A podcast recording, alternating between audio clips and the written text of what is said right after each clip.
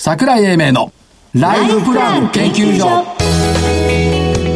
この番組は証券コード3965株式会社キャピタルアセットプランニング。一般社団法人日本 IFA 協会の提供。東京証券取引所の講演でお送りします。こんにちは桜井英明です。正木明夫です。飯村美希ですよろしくお願いします。おお3秒減ったね。日経平均株価4日続伸、はい、ということで2万8543円、はい、7月14日以来の高値。トピも4日続伸で3月29日以来の高値。売買代金が2兆6395億円。指数入れ替えとかなしで2兆円台後半。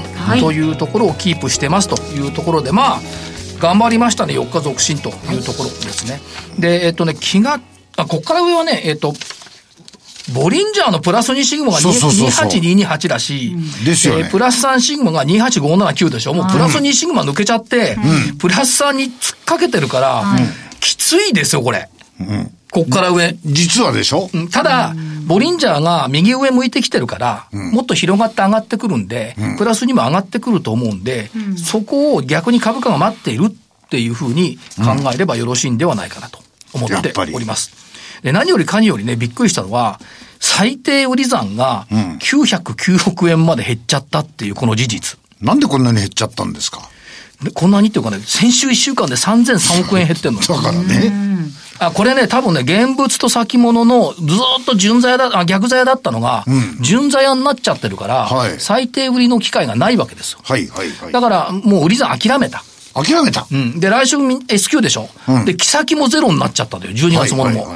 だから、売り機会がなくなったっていうところを見ると、まあ、5週連続で減少してきているんで、うん逆に言えばね、先週の上昇って外人買いとかなんとか言ってるけど、最低売り算の解消が先物売り現物買いで、800円の株高になったんじゃないのと。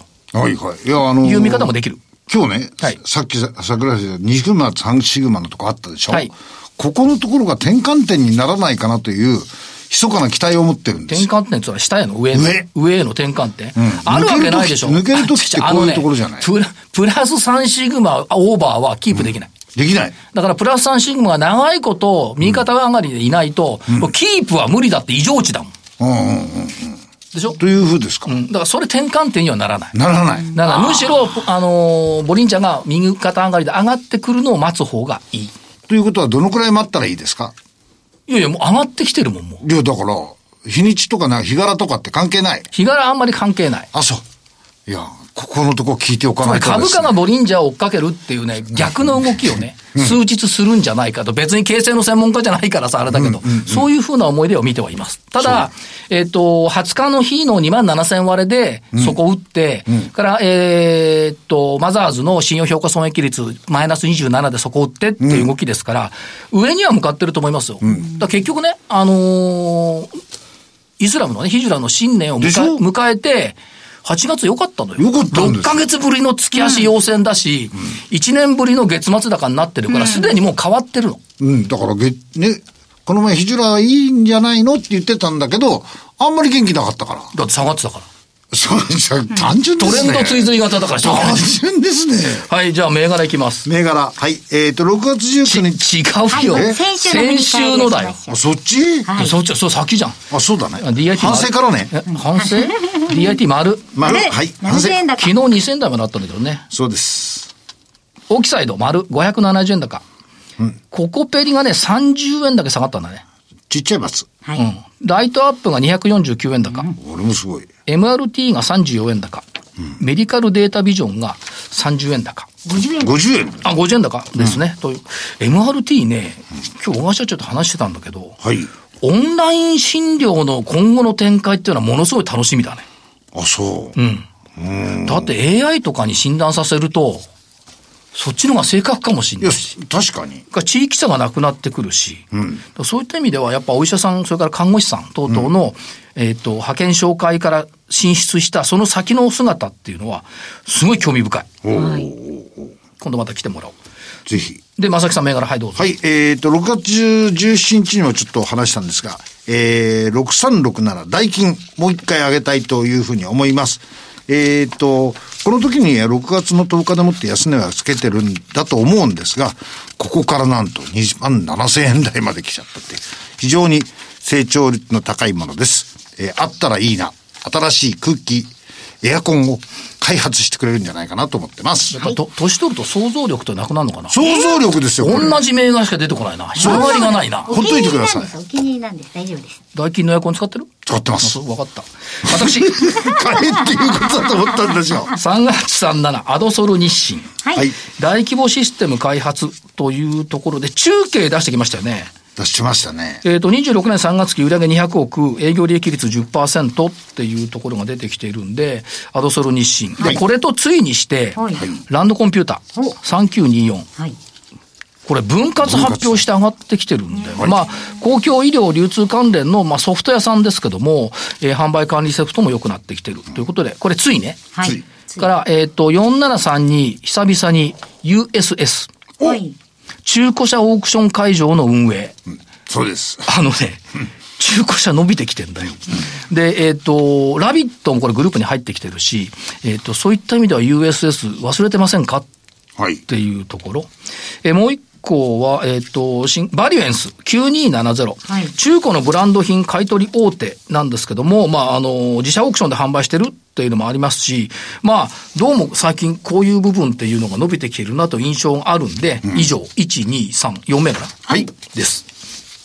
で、この後は、はい。この後は本日のゲストのご登場です。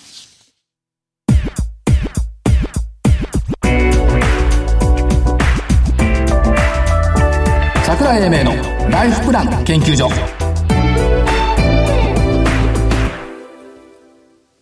それでは本日のゲストをご紹介します。証券コード4068東証マザーズ上場ベーシス株式会社代表取締役社長吉村君高さんにお越しいただきました。吉村さんよろしくお願いします。はい。よろしくお願いします。よろしくお願いします。ね、感動したんですよ。はい。打ち合わせのミーティングをしてた時に。はい。えっ、と、ミッションは ICT で世の中をもっと便利に。うん、はい。で、これよく聞くんですけど。聞きますね。いや、便利にっつっても、誰が据え付けてくれたりするんだっていう発想ってないでしょ。ない。ああ。ですよね。はい。みんな川上のことばっかり考えてる。最終的に誰が設置するかということですね。そうそう。だからそういった意味で、まあ、あの、設計施工、運用、保守サービス、それからプロジェクト支援っていうのが中核っていうことは、まあ、もともとは、携帯ですとか電力、ガスのインフラ事業者さんとかとの付き合いだと思うんですけども、はいラストワンマイルのところを誰がやるんだって社長考えたわけですね。そうですね。特にその IoT の分野については、今多くのその IoT にあのデータを取るためのセンサーとかカメラとか、そういった機器を現地現場につけて、あとそれの監視とか保守やんなきゃいけないんですけども、そこでやっぱりやってくれる会社ってなかなか少なくてですね、それでも弊社がお客様から選ばれているというところですね。選ばれてるっていうか、好んで選ばれてるっていうイメージでいいですか、その通りですね。この通りですね。だって、例えば社長、あの、じゃあ10箇所やってっていうのは結構できる人いると思うんですよ。はい、多分ね、全国でこれ一括やってっつったら御社しかないでしょ。そうなんですよね。はい。いや、悩ましくおっしゃらないで、そうなんですよね。その通りです、本当に。だから、全国でこの展開したいんだけどって言ったら、ベースさんにご相談するっていうのが今もう当たり前。はい。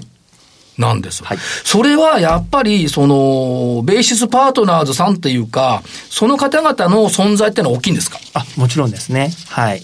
そういったあの全国のパートナーさんがやはり現地現場に行っていただけるので、我々としては全国対応できるというところがありますので、非常に重要ですね。で、その中身っていうのは、例えばその携帯基地局の建設みたいな、これ大きいですよね。はい、IoT 機器の設置って大きいのからちっちゃいのありますよね。はい、まあ多種多様ってことですか？そうですね。で、特にその IoT の分野については、小型な機器をたくさんつけなければいけないというところがあるので、ちょっと携帯での基地局とはちょっと全然違うんですよね。はい。だからそれぞれバリエーションを持った動きをそれぞれがされている。そうですね。はい。そしてクライアントのニーズに対応していく。はい、その通りです。で、視点を変えるとですね、まあ、IoT、ICT っていう部分、ソフトを開発している企業さんっていうのは多いと思うんですけど、はい、最終的にどうつけるんだっていうのは、やっぱり御社に関わってくる部分多いんじゃないですか。あ、その通りですね。はい。そ、そこのところってマーケットが多分今まで気がついてなかったと思うんですよ。はい、それはやっぱりアピールしていくべき点ですよね。そうですね。はい。なので、まあ、これからますます広がるその IoT の社会を支える、まあ、ビジネスを我々やってますので、まあ、必要性も非常に高いですし、まあ、今後の成長性も非常にあるのかなというふうに見てます。あと、社長のおっしゃってる言葉の中で印象に残っているのが、最先端のままでは社会を救えない。はい。うん最先端を最先端でなくし、当たり前に変えるって、これ当たり前のことなんですけど、はい、これ難しくないですか？そうなんですよね。でもおっしゃる通りで、はい、まあ、ただその、最先端を当たり前にするための我々はそのやっぱインフラを作ってい。る、そしてそれを維持運用している会社ですので、まあ我々みたいな会社がないとですね、その最先端の技術がやっぱ社会実装も進んでいかないですので、まあそういったあの支えるビジネスをやってるのが我々ですよね。だから、はい、みんな証券業界の人は最先端が好きなんですよ。はい、最先端が好きなんですけど、画兵になっちゃいけないし、やっぱり食べられる餅が欲しいじゃない。っていうふうにやっぱり考えていくと当たり前にしてくれるっていうことは、最先端の技術が、つまり我々の、えっ、ー、と、体に染み込んで、さ染み込ませてくれるのは御社の存在ってことですね。はい。おっしゃる通りです。日常ですもんね。うん、で、いずれね、最先端は当たり前になるんですよね。はい。うん。うん。うんで、そういう中での努力をずっとされているっていうことですよね。はい。で、えっ、と、例えば、まあ、あの、モバイルと IoT っていうふうに考えていくと、例えばモバイルって成熟市場ですよね。はい。そういうところで御社の立ち位置っていうのはどう考えたらいいんですか？えっと、まずはその成熟市場であるんですけども、今非常にそのキャリアさんの 5G 投資が非常に盛んだというところと、はい、あとキャリアさんがもう一社増えましたので、非常に我々としては環境としては非常にいい状況になります。で、あとは、あの 5G というキーワードでいきますと、キャリアさんのインフラだけじゃなくて、ローカル 5G と言われる、キャリア以外の 5G ネットワークもこれから広がっていきますので、だから成熟市場でありながらも、かなりそのチャンスは多い市場で、で、我々その IT を使って、えー、よりその効率的に生産性高くインフラを作ったりとか、運用できるという強みがありますので、まあそういった強みを生かしながら、あまあそういったマーケットのシェアを奪っていく戦略、はい、我々は奪い戦略と呼んでるんですけども、そういった形で、まずは 5G 時代のインフラを作っていくというところを今やろうとしてます。まず、ね、奪い戦略イコール市場浸透戦略と。はい。いうふうになってますけど、マーケットそのものは大きいですよね。大きいですね。はい。かなり大きいです。まあ、数兆円規模のマーケットですし、はい、そもそも、よくわかんないですけど、5G ってまだ繋がんないと多いですよ。そうですね。はい。一回も見たことないです、ね、でしょ？はい。そういった意味では、あの、まだまだ設置してもらわなきゃいけないし、そうですね。5G のあの距離短いから数も多いんでしょ？そうなんです。電波が飛びにくいので、はい、たくさん打たなきゃいけないですね、アンテナを。はい。で、一方で、その 5G が浸透してこないと、こう、きめ細やかな通信ができないから、はい、私たちが期待している、例えば、ウェブでの診療だとか、はい、から工場での、えっと、自動化だとか、そうですね。もろもろに必要になってくる。そうですね、必要になりますね。はい。と、それまだこれから、奪えとは言わないですけど、拡大していかなきゃいけない部分になってくるってことですか？はい。その通りですね。だから、インフラ構築、保守、運用。そうそう、保守、運用は何でしょう、そうです。で、基本的に我々モバイルの方については、工事屋さんが基地局等を工事した後のですね、運用のところが我々一番実はメインなので、はい、まあかなりこうストストック的要素というか、継続性も高いビジネスをやってるんですけど、そこが我々の一番の、あの、やってる領域ですね。社長ですね、はい、5G 今これから、まあこれから浸透しますよね。で、まあ多分10年近くすると、6G になりますよね。はい、仕事がなくならないですね。まあそうですね。はい。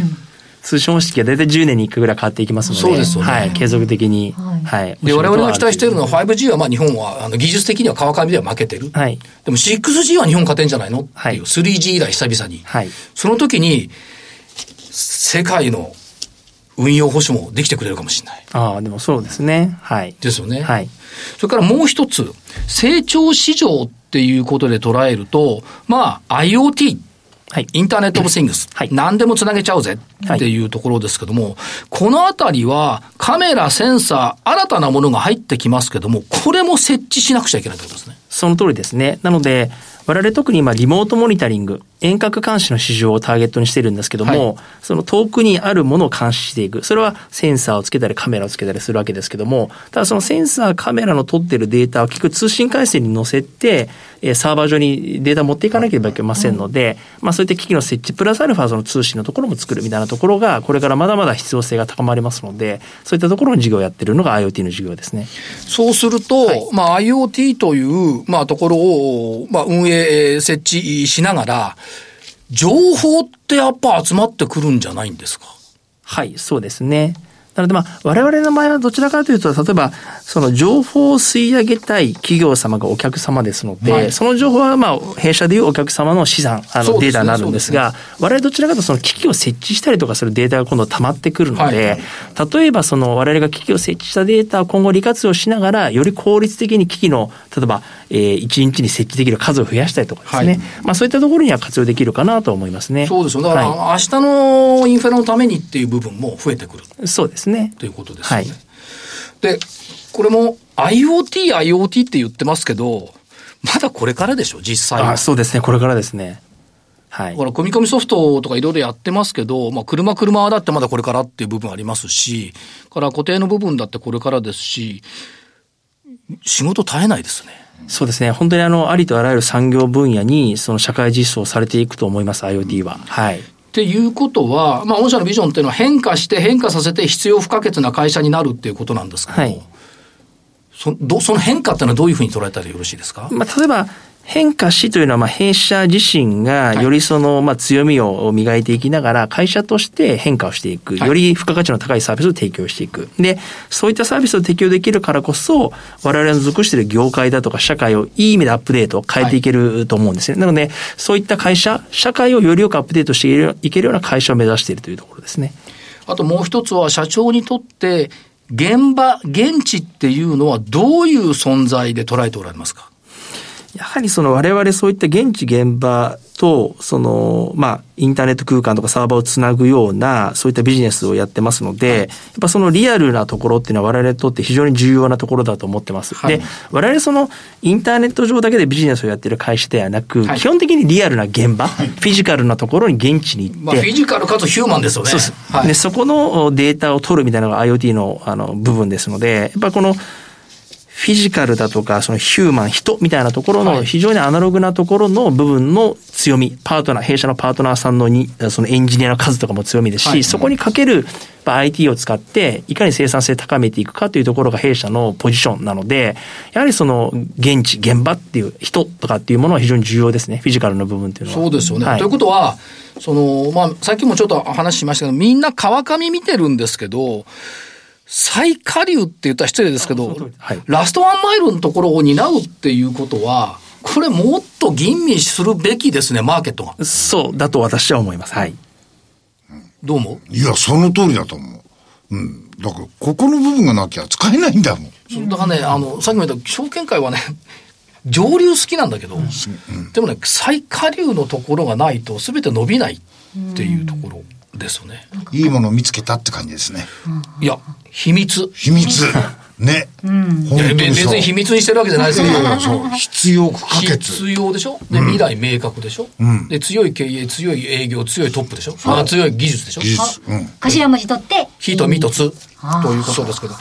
そうもう一つ、あのー、6月決算。はい。ですけども、えー、っと、6月期連続での増収増益見通し。はい。ということですんで、はい、あの、着実に伸びている。はい。っていう。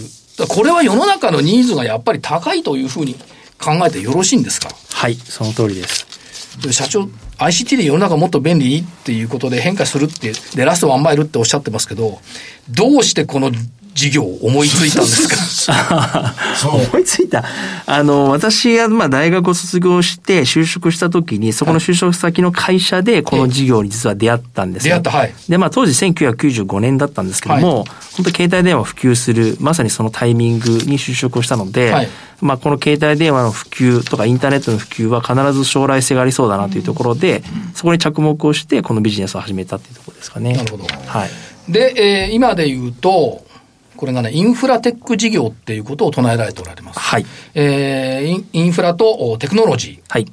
これやっぱ融合させたっていうことですね。そうですね。はい。あの、やはりその通信を中心としたインフラを作ったりとか運用する業界って意外にアナログなんですよ。はい、で、そこに IT とのテクノロジーを持ち込みまして、非常にその効率的に生産性高くインフラ構築運用ができるっていうのが弊社ですので、まあそういった造語で自社の事業を表現してます。ここの部分っていうの、これ応用編っていうのは将来展望いろいろ聞くんじゃないですか？はい。という応用編というのは、例えば。要するにそのインフラって、まあ、あの、携帯基地からスタートして、まあ、IoT もそうですけども、無限の可能性を持ってるって考えていいんですか？そうですね。そのテクノロジーを使った生産性向上のところは、我々の業界以外のところでも転用できるものは多々あると思ってます。というふうに考えていくと、えっと、今現状からの成長っていうのはものすごい楽しみ。はい。ですよね。はい。ありがとうございます。そういう意味でやっぱ秘密の銘柄久々に見つけたな。ありがとうございます。今度社長一回現場行かして取材させてください。ぜひ、あの、なかなかイメージね、湧きにくいと思いますので、はい。屋上だろうが地下だろうが、どこでも行きます。どこでも行きますんで。はい。ということで、えっ、と、最後、投資家さんに社長から一言メッセージ頂戴できればありがたいんですが。えっ、と、まあ、6月に上させていただいて、今ちょうど2か月ぐらい経つんですけども、えっ、と、まあ、これからもですね、しっかりとその弊社の先ほどの、まあ、成長戦略っていうものをしっかりと着実に、あの、手を打っていきながらですね、あの、しっかりと業績も企業価値も高めていきたいと思っておりますので、えー、投資家の皆さん、これからもよろしくお願いします。今日はいいお話をありがとうございました。はい、こちらこそありがとうございました。本日のゲストは、証券コード4068東証マザーズ上場、ベイシス株式会社代表取締役社長、吉村君隆さんでした。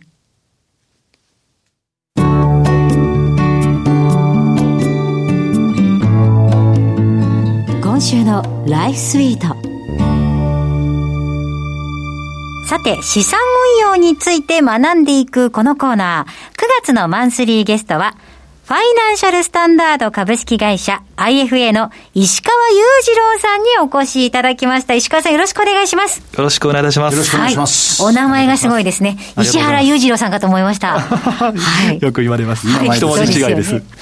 私、えっ、ー、と、2007年にですね、えー、今でいう SMBC 日興証券に、えー、入社いたしまして、えー、そこから7年間、個人のお客様を相手にですね、資産運用のアドバイスをさせていただいてまして、はい、その後また今当社ですね、ファイナンシャルスタンダードに転職してまた7年、はい、えっ、と、都合約14、5年ですね、はい、えー、ファイナンシャルアドバイスをさせていただいております。早速ですが、今日はどんなお話をしていただけるんでしょうか？はい。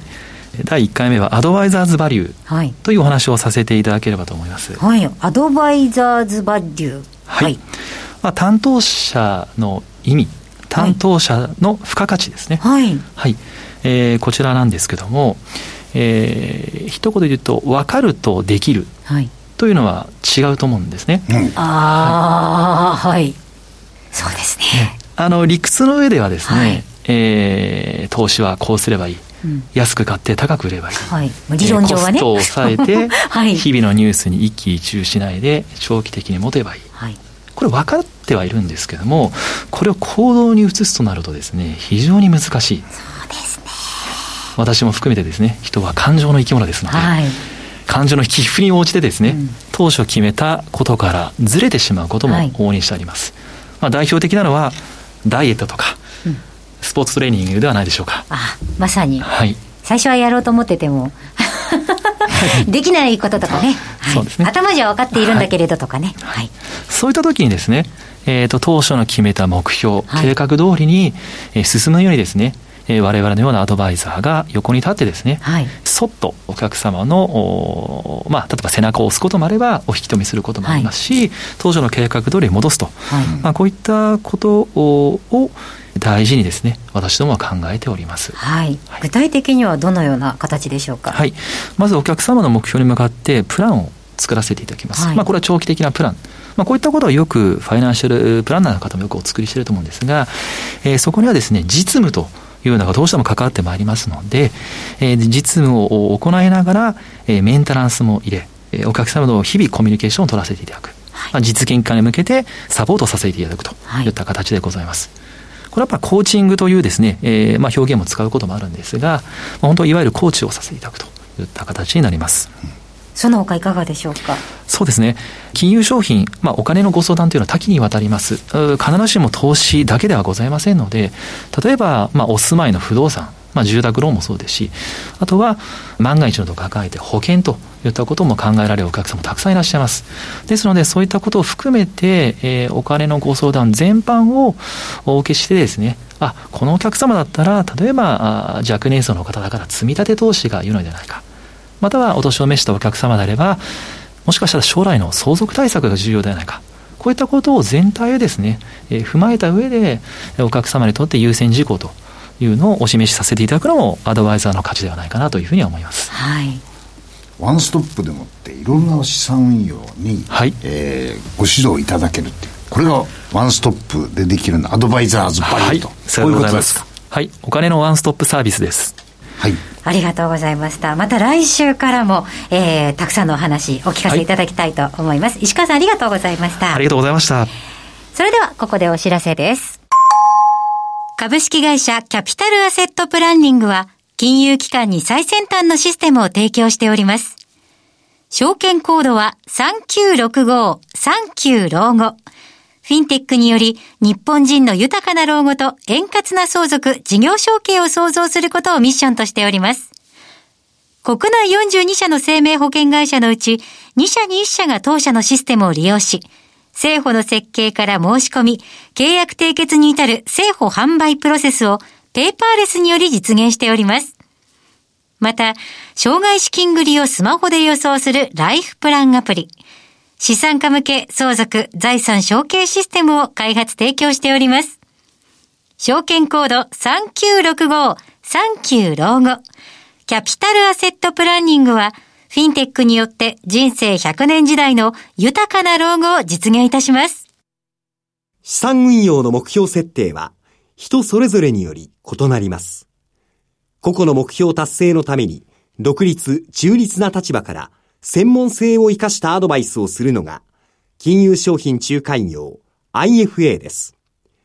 一般社団法人日本 IFA 協会は、企業 IR 情報を資産運用に有効活用していただくため、協賛企業のご支援のもと、この番組に協力しております。